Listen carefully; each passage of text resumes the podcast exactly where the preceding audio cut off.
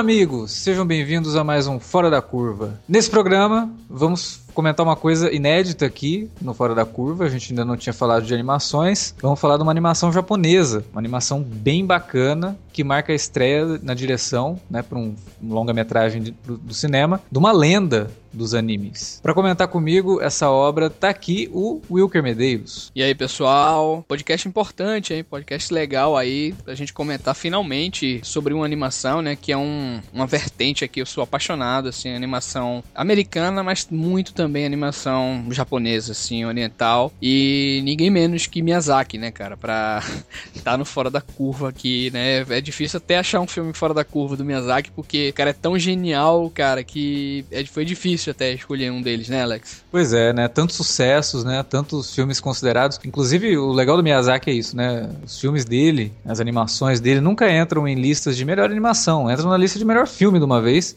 porque é sempre muito bom, né? Então, a escolha que você fez, assim, eu acho que foi perfeita para mostrar que até quando ele pegou uma coisa que nem era dele, né, para poder dirigir, ele consegue consegue entregar um material quase que acima do que a própria, do que o próprio personagem é, que, ele, que ele adaptou, né? Mas é isso aí, vamos falar de The Castle of Cagliostro, Lupin the Third, né? O segundo filme, segunda animação em longa-metragem do Lupin, e daqui a pouquinho, logo depois da vinheta.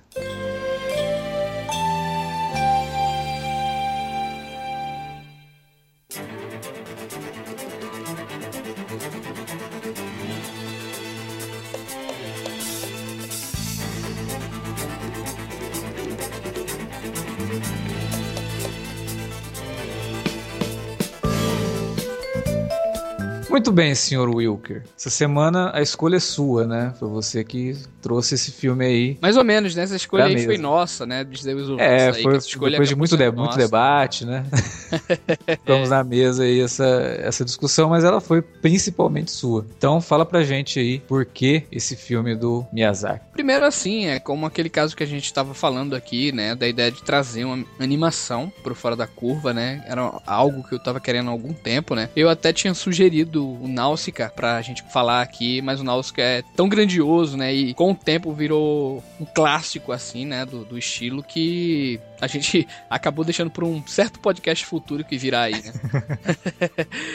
Enfim, mas é, Lupin, né, cara, é, é, um filme simples, né? Não é a, a, estreia realmente do Miyazaki na direção. Ele já tinha dirigido alguns é, episódios, né, anteriormente de algumas séries, né? De... Inclusive do próprio Lupin. Exatamente, é lá pelos episódios 140 e pouco, né? Aí 150 e, e pouco. Eu acho que ele, que ele dirige aí também. Pensaram, né? Nada melhor que dar uma oportunidade aí. É um cara que, que vinha mostrando, né? É, grande habilidade, né, cara? E, e colocaram na mão dele Lupin, né? O primeiro primeiro, o segundo, né, longa-metragem do, do Lupin em, em, animação, que é, pouca gente sabe, mas Lupin é um dos personagens, assim, mais famosos, assim, né, da cultura pop lá japonesa, e já teve várias séries, né, Alex, várias séries animadas, já teve filme live action adaptado e tal, e apesar de ser um, um filme simples, né, de não ser um, um filme com autoria do Miyazaki, do ponto de vista de roteiro, né, mas ele consegue abranger, de certa forma, um pouco do que ele vai fazer futuramente, né? Ele é um filme que trafega em, em vários pontos, né? Em várias vertentes, né? Ele, ele fala de amor, fala de amizade, né? Tem muita aventura, né? Tem todo o lance da, de perseguição, de tudo isso aí. E ainda tem uma certa crítica social dentro dele, né? Então, era preciso, né? O Lupin,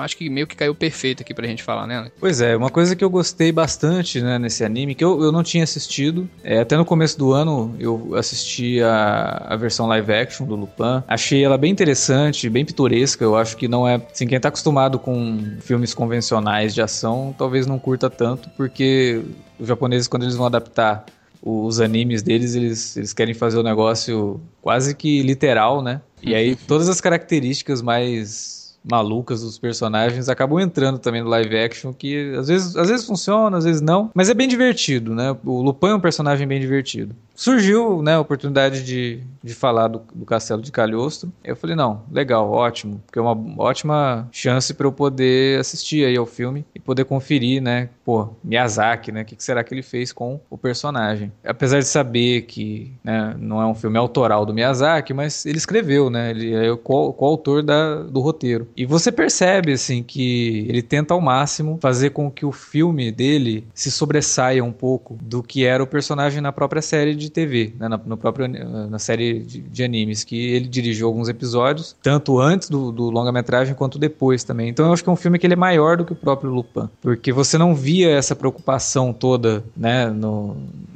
nos, nos, outros animes do, do, personagem, de criar, a gente vai falar isso mais pra frente, mas de criar todo um, um conflito de um dos personagens principais, né, com cor, grandes corporações, né, e perceber que o, o dinheiro é que move o mundo, uhum. né, e que existe muita coisa por trás da justiça, né, o que ele entende por justiça pode estar tá totalmente obsoleto perto das vontades né, das grandes corporações e das grandes nações. Né? E mais importante que isso são das grandes nações, o que é mais assustador. Assim, uma coisa que a gente observa logo no começo do, do, do, anime e que pode fazer com que muitas pessoas não se sintam tão atraídas por ele é que a animação, perto do que a gente tem hoje, e até perto do que o próprio Miyazaki fez logo no segundo, né, logo no, no filme que ele fez depois, que seria o Náusea, é, a animação é um pouco é, ultrapassada, né? Ela, ela... ela, é, ela tem um estilo meio cartunesco, né? Vamos dizer é. que que, por exemplo, tu, você assiste a Liga da Justiça e de repente vai ver Jovens Titãs. Entendendo? Uhum. É uma animação assim bem caricata, né? Ela, e ela tem sentido de ser dessa forma, né? Apesar das limitações técnicas, né, de movimento e tudo mais, ela tem sentido de ser assim, é, exagerada até um pouco, né? O, o, personagem tem várias caras e bocas, porque tem essa linguagem Fulupan, né? Que uhum. aqui ganhou o nome de O Castelo de Cagliostro, né? Aliás, três filmes do Miyazaki ganham o nome de castelo aqui, né? Castelo de Cagliostro, o Castelo no Céu e depois tem o Castelo Animado, cara.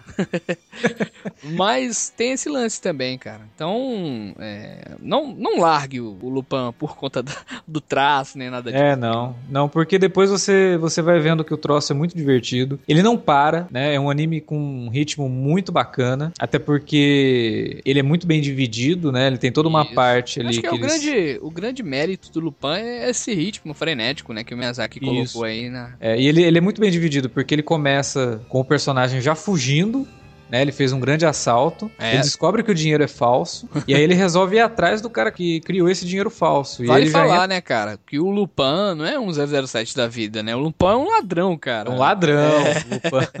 ele, ele tem vários casos, né? Tem, é, tenta resolver, na verdade, vários casos e tudo mais, mas ele é um ladrão, né? Ele é um cara, e, até meio mulherengo, assim. Bem mulherengo, inclusive na, na, na versão original ele é bem mulherengo, e ele lembra um pouco o que foi feito depois no filme O Santo, do Val Kilmer, que é, é um ladrão e tem um, um inspetor da polícia atrás dele.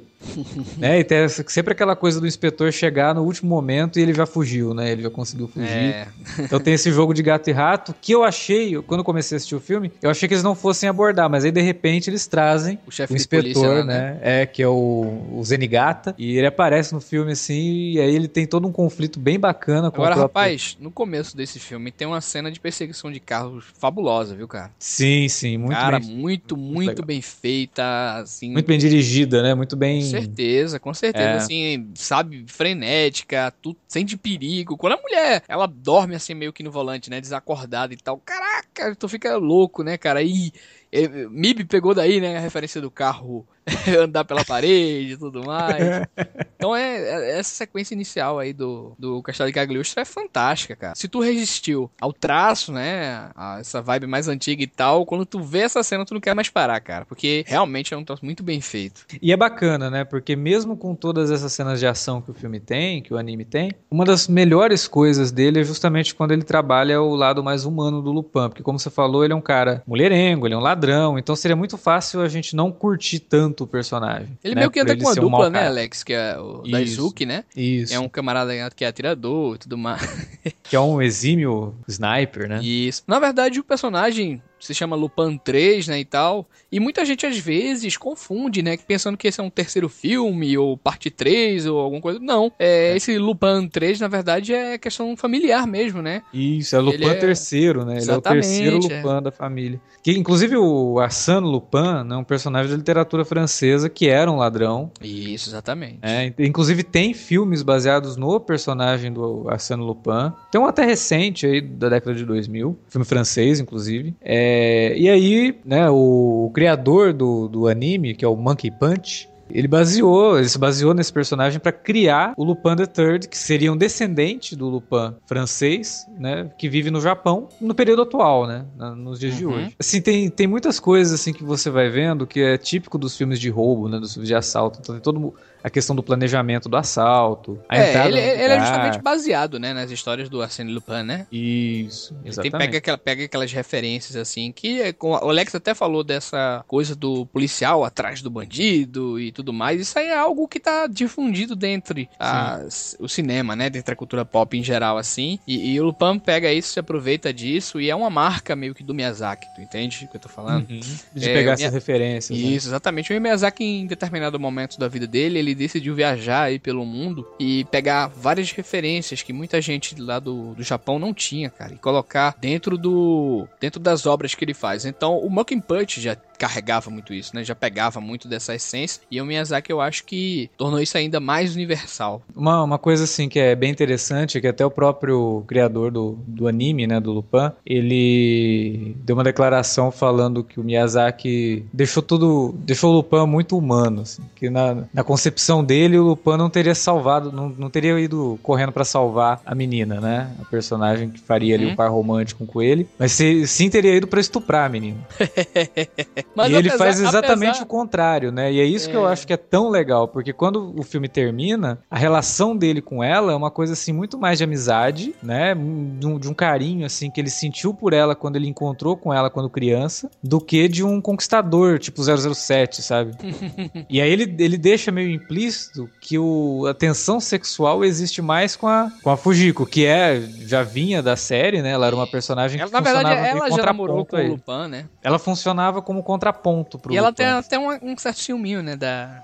É, exatamente. então dá, dá a entender, assim, que o grande, a grande tensão sexual tá entre ele e a Fujiko. E Agora, outra coisa bacana dela, dela não terminar com a personagem principal, uhum. é, é uma coisa que é uma marca meio do Miyazaki, sabe? Essa coisa de não dar sempre finais assim muito felizes, sabe? Dos dois continuarem juntos. Não, é simplesmente cada um toma seu rumo, sabe? Assim, na, na história e isso ficou legal, sabe? Uma coisa que é, também a gente vê na animação é que é, tipo, muito cuidadosa, né? Ele mistura a cena, tipo, em blocos bem simples, né? Com planos, assim, de uma perspectiva realmente complicada, né? Cheia de explosões, perseguições e tal. E ele não foge dessas coisas das preferências, né? De cenário cenários, tipo, naturais, entendeu? Uhum. Que é uma uhum. coisa que vai estar tá em todos os filmes dele, né? É, ele coloca. Ele fala. Ele fala muito e expressa muito o que o filme quer dizer através dos cenários, né? Assim, da, da, das cenas mais abertas, né? É, o Lupin mesmo tem muita. Essas cenas de aventura que a gente tava falando no começo, mas o Lupin tem várias cenas assim, passando por prédios, por, por várias coisas, invadindo, né? Passando uhum. por várias coisas. Tem uma cena linda, cara, que é no final, quando ele vai lutar lá com o Conde, né, lá e tudo mais. É, é linda aquela luta, cara, porque ele vai passando por, por dentro das engrenagens, vai passando por cima de tudo, sabe?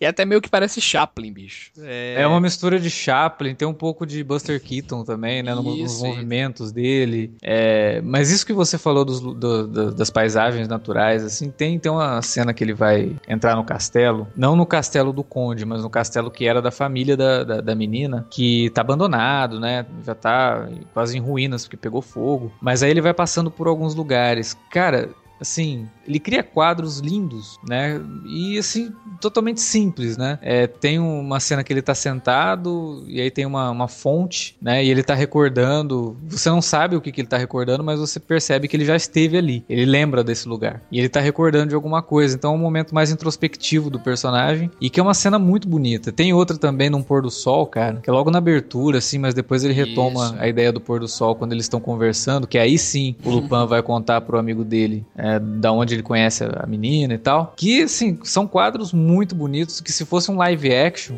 com certeza daria ao filme é, é, aí a elegibilidade para estar tá num melhor num, num, prêmio de melhor fotografia, sabe? É, no Porque é castelo, é aquelas cenas do castelo, né? Que Miyazaki também gosta muito de castelos e tudo mais. E, e, ele captura muito bem a essência de castelos, desses lugares assim, sabe? Da cultura oriental e de outras culturas também. É, é muito interessante visualmente falando, mesmo que a gente já tenha dito aqui, né? Que o filme talvez seja o mais fraquinho, assim, em questão de animação, né? Uhum. Mas mesmo assim, você veja que ele já consegue captar, né, cara? tudo isso aí, né? É engraçado porque você falou essa questão da cultura, né? Dele ter viajado e, e trazer a cultura de outros lugares pro Japão, na forma dos animes e tal. O final do filme parece que ele colocou um pouco disso, né? Quando a menina descobre qual que era o tesouro da família dela, né? Quando é aquele negócio que é são ruínas é, gregas, né? Que estavam ali submersas, e aí ele fala para ela, esse é o tesouro que, o, que a cultura grega deixou para sua, pra sua terra, né? Olha que lindo isso, isso né? Isso. Quase como se fosse o tesouro que todo mundo tava atrás achando que era ouro, que é a cultura, né, cara? Cara, tem, tem uma, até uma rima muito linda com essa ideia do tesouro e tudo mais. Quando o chefe de polícia chega para pegar ele, né? E ele já tem ido embora, aí ele pergunta a ela: Senhorita, ele foi embora e tal, deixou escapar. É,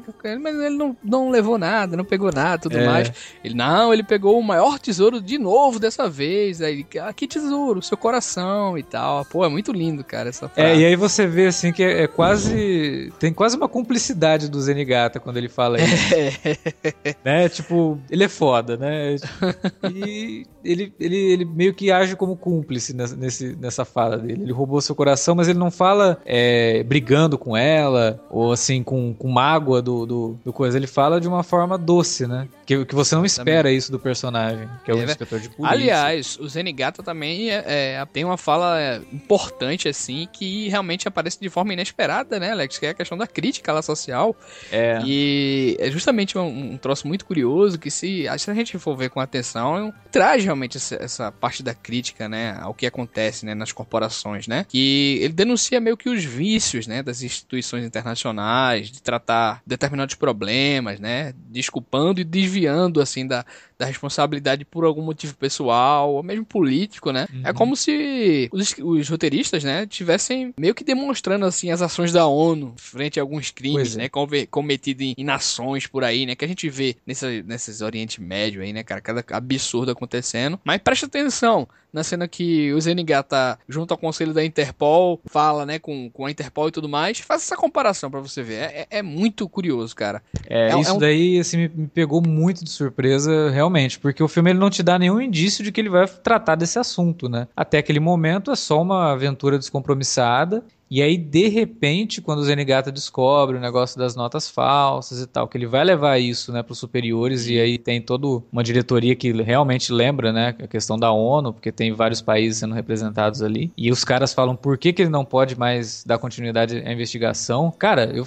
eu não acredito que isso entrou no filme assim, né, dessa forma, e de uma forma tão orgânica, cara, que funciona é, Não, primeiro a gente já vê quando o Lupin acha a, as notas, né, cara, de vários países, bicho. Sim, sim. Primeiro a gente já. Que merda é essa? Não é só do Japão, não. Tem, tem várias coisas de outros países. Como assim? Será que o cara usa em outros países só? Não, mas descobre que ali é a coisa central do mundo, cara. Que aquele cara fornece para outros países também, sabe? Isso aí foi, ficou foda, hein? É, e aí ele, o, o vilão depois, né, quando vai explicar as origens, né, do, da família dele, que eles já são falsificadores há muito tempo, que eles foram os responsáveis pela derrocada do Napoleão, foram responsáveis pela queda da bolsa, né, que gerou aquele a grande é, depressão é, dos Estados Unidos. Cara, eu falei, gente, que coisa fabulosa que ele colocou isso na história, mas não fica forçado, não fica como é. se ele estivesse querendo não, dar uma e desculpa. até o Lupin até fala meio que brincando, né, assim, naquele jeito estranho dele, né? É, você, você vê ele falando sério com um amigo dele, mas ele fala naquele jeito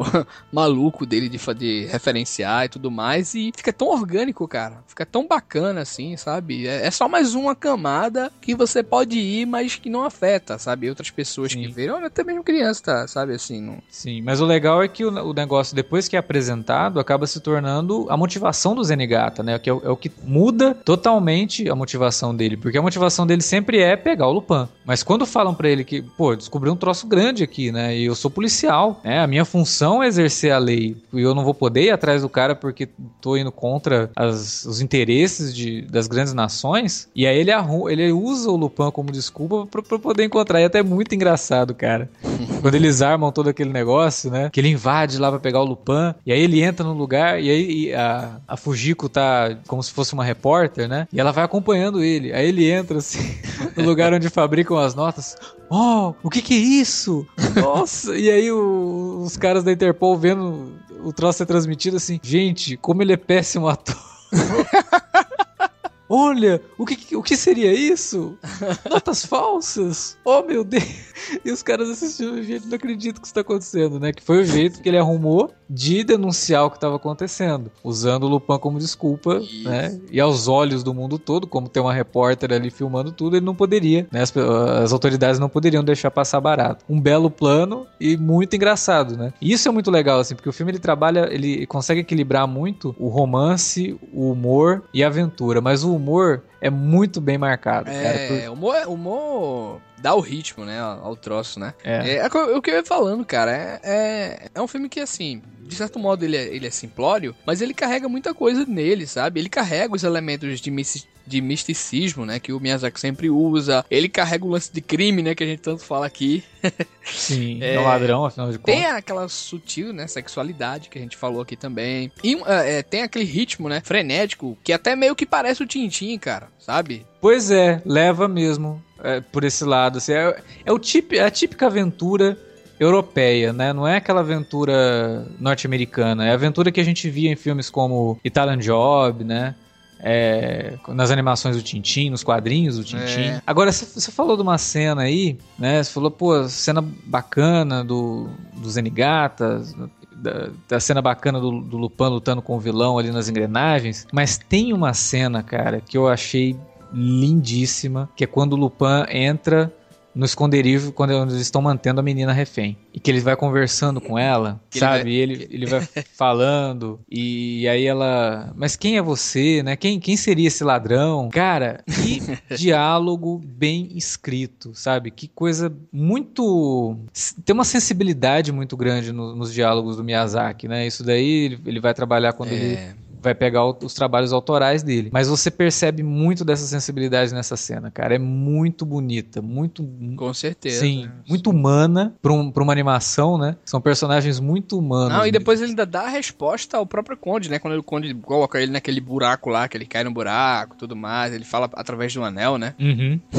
muito bonita essa cena, cara. E ela é muito bem conduzida, quase como uma dança entre os dois, sabe? Que eles estão se apresentando um pro outro. Porra, é assim, momento primoroso assim do, da, da animação. Para uma animação que né, não é autoral, que é baseado num personagem que não é dele, nem é nada. É da Toei, né, cara, essa animação é, ainda, né? É da Toei, isso. Não é do estúdio Ghibli ainda, né, cara? É, eu acho que nem existia, né, o Ghibli nessa pois época. Pois é, pois é, pois é. Foi criado depois. Porque nessa época, acho que assim, Miyazaki, ele era um, um diretor comum, né, cara? Não é. era... Cara, Miyazaki nessa época tinha 22 anos, 24 anos, por aí, cara.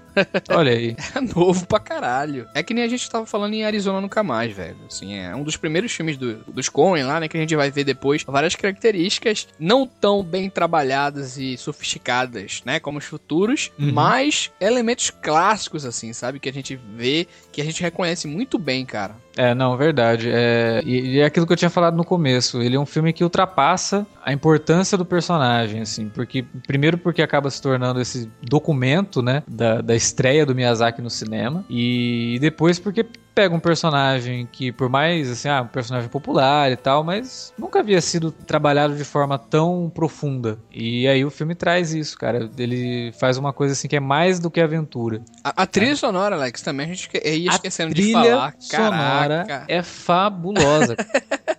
É incrível, incrível, cara. Incrível. incrível mesmo, cara. Tipo assim, ela traz meio que elementos de várias outras coisas, né? Sim. Você meio que identifica assim, caramba. E, e ela meio que dá o ritmo à cena também, sabe? Do, do Lupin indo pra lá. Eu fiquei, eu fiquei maravilhado também, bicho. Tem um tema, o tema principal, né? Que é o tema romântico ali. É muito bonito, que é a música que introduz, inclusive, né? Que tem a abertura do filme né, nessa música. Mas, assim, a trilha incidental, ela mistura jazz, mistura música clássica. Isso, cara. É, é na verdade, é uma das poucas trilhas do Miyazaki, se você for reparar depois, que não é assim mais clássica, mais nipônica, entendeu? Ela é uma, é uma trilha que tem vários elementos de outros países, bicho. Sim. Tá entendendo? É porque geralmente a trilha dos filmes do Miyazaki, elas são um pouco minimalistas, né? Isso, exatamente. Elas entram assim bem na linha do filme, mas aqui não. Ela é totalmente, ela, às vezes até se sobrepõe, né? Aquela cena de perseguição que você falou. Isso, isso. Porra, Que música fantástica, cara. É uma é, bela de uma trilha sonora.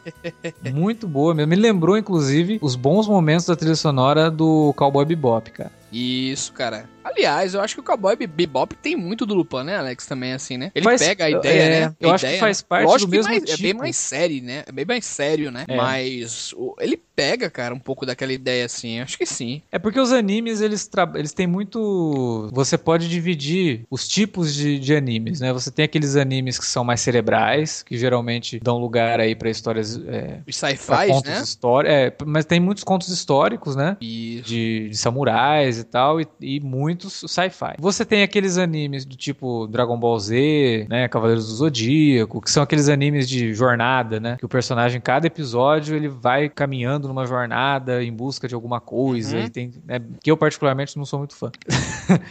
e, e tem os animes que eles misturam um pouco a aventura com a comédia, né? E o, o Cowboy Bebop, ele tem um pouco disso, né? Ele é, tem cenas hilárias do Cowboy Bebop, tem ótimas tiradas, né? Aquela coisa dele junto. É, Você o vê, Cowboy né? Bebop também tem aquele lance também de ser meio cafajeste também. Isso, e a própria interação dele com o amigo dele, E, exatamente, cara. né? Muito parecido, cara. Porra, cara, é verdade, ó. Tem É. notado isso aí.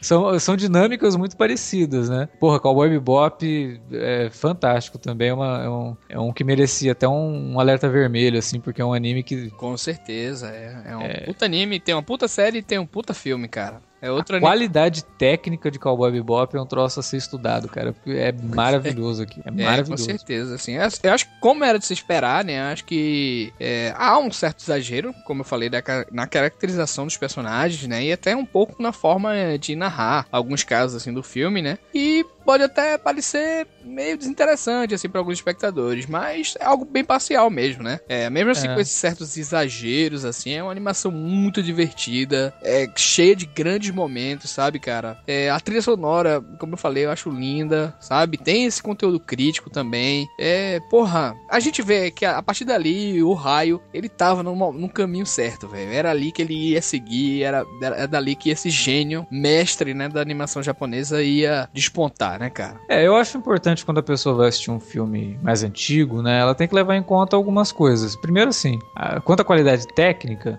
óbvio que pode soar como um choque pra quem tá acostumado com animes mais recentes. Mas a questão dos personagens serem um pouco mais caricaturais, você tem que levar em conta a própria, é, não origem, mas o contexto do personagem, né? Ele é pra ser esse cafajeste, né? É como, pô, você não vai assistir um filme do 11 Homens e um Segredo, por exemplo, esperando que você vai ver um troço sério, dramático e cheio de... É, você Não. não, vai, você não vai ver 11 Homens de Segredo pensando que vai ver 12 Homens e uma Sentença, né, cara?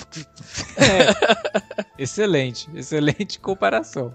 Exatamente isso. Então, no caso do Lupin, ele é pra ser um pouco mais cômico, né? Ele é pra ser um pouco mais absurdo. Tipo, cara, ele, ele, a hora que ele tá tentando entrar na, na masmorra da menina lá, que ele vai subindo, né, pelo telhado do, do, do castelo, aí ele começa a cair, ele pega e começa a correr, aí ele vai correndo, ele pula, e aí ele pula de um, de um telhado pro outro, assim, como se fosse um, um canguru, praticamente, porque ninguém pula daquele jeito. Mas é aquela característica mais absurda, que, pô, é um. Apesar de tudo, é uma animação, entendeu?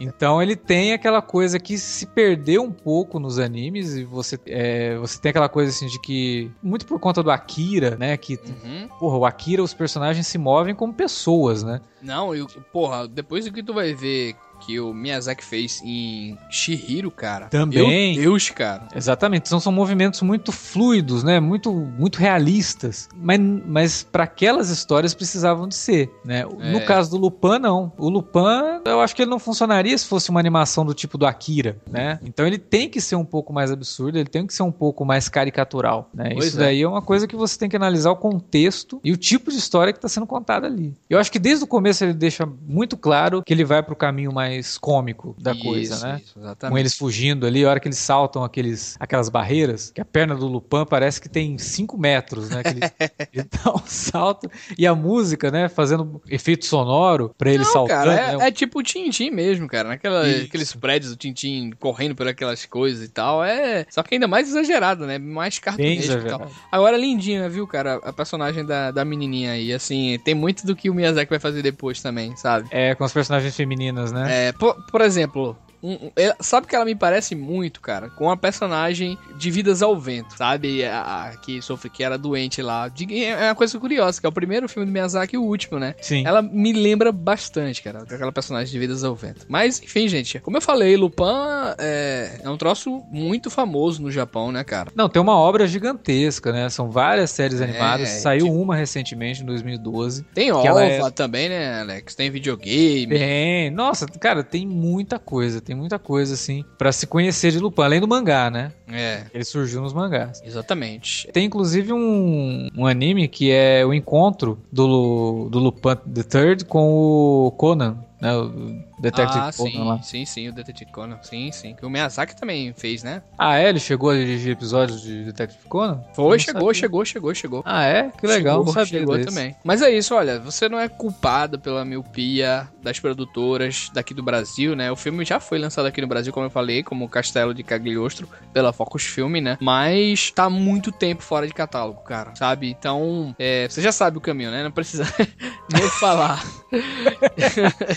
Mas é legal, olha, pra que vocês que curte Miyazaki, é, vá lá no, na Cultura, que a Cultura tem dois boxes incríveis, assim, Blu-ray e DVD, de filmes raros do Miyazaki que não saíram aqui ainda, né? Tem um box lá do... Tem um segundo box que já saiu aí com Porco Rosso, com o serviço de entregas de Kiki, sabe? Tem essas coisas mais, mais raras, assim. Tem o primeiro que foi o grande box, assim, que todo mundo ficou maluco, cara. Que foi Princesa Mononoke, Totoro e Náusica, cara. É, Nossa, sabe? Só, só, só, né? só porrada, velho. Então, a... mas vale dizer que, o Castelo de Cagliostro lá fora existe em Blu-ray, cara. Isso, exatamente. E tá com uma qualidade linda. Então, a gente brincou aqui, é, você já sabe como conseguir, mas se você é fluente em inglês para poder ler as legendas, ou quem sabe até fluente em japonês, porque não, né? Pois é. Você pode importar aí, porque o Blu-ray realmente vale a pena, cara, porque ele foi muito bem remasterizado e tá com uma imagem muito bacana. Verdade. Mas assim, tomara que, sei lá, cara, a Netflix tá trazendo tantos animes, né? Isso. Podia colocar no catálogo isso aí, porque valeria muito a pena, cara. Assim, É, até pra aqui quem saiu, gosta, né, saiu também o, o Castelo Animado também, né? Uhum. Saiu em DVD, né? Aquele DVDzinho que é Castelo Animado e Pônio, juntos Isso. assim, no, na, no DVDzinho. Tem A Viagem de Chihiro, foi o primeiro que saiu aqui, original também, né? É, O, o próprio Vidas ao Vento aí, que é o novo, saiu em Blu-ray e DVD também. Então, ah, pra, aqui no Brasil, se você quer conhecer a obra do Miyazaki de modo até legal, pode pra conhecer, dá né? pra conhecer tranquilo, cara. Por isso que é importante conhecer o Castelo de Calhosto, porque esses outros que são mais fáceis de encontrar, assim, fáceis entre aspas, né? é, o pessoal conhece mesmo, né? Mas o, a- o Lupin the Third talvez seja uma coisa que passe des- despercebido. Às vezes a pessoa vê e fala, pô, né? Esse personagem bizarro, magrelão, né? Magrelo, alto, todo desconjuntado, né? Que que é isso, É, né? meio careca, né? Tem umas entradas aí de cabelo dele. Pois é. Aí o cara. Aí você fala, não, mas esse filme é do Miyazaki. O cara, Hã? como assim? É, esse, esse daí é do Miyazaki. Então vale a pena assistir mesmo, assim, pra conhecer um pouco né, desses, desse primórdio da carreira dele. Pois é. Que não é menos importante do que o que ele fez depois, né? Eu acho que é, é importante dentro daquilo que você falou. Você reconhecer os pontos da carreira do cara que ele iria depois evoluir muito, né? Ao longo do tempo aí.